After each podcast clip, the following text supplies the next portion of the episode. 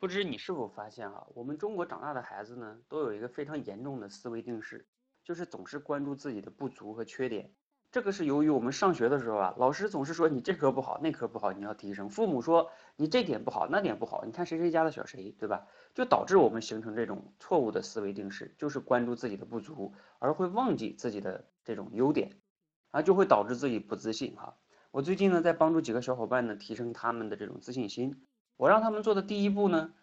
不是喊口号啊，最重要的就是你认认真真的回头去分析一下你成长经历中那些呃成就事件，并且呢，分析这个成就事件背后所反映出的你的那些优点呀，还有优秀的品质啊，等等等等。然后他们分析之后才会发现，哇塞，原来自己有这么优秀啊，以前根本就不去关注，总是关注自己的不足啊，越关注越不自信。所以呢，如果你也想提升自信呢，可以试着对自己分析一下哦。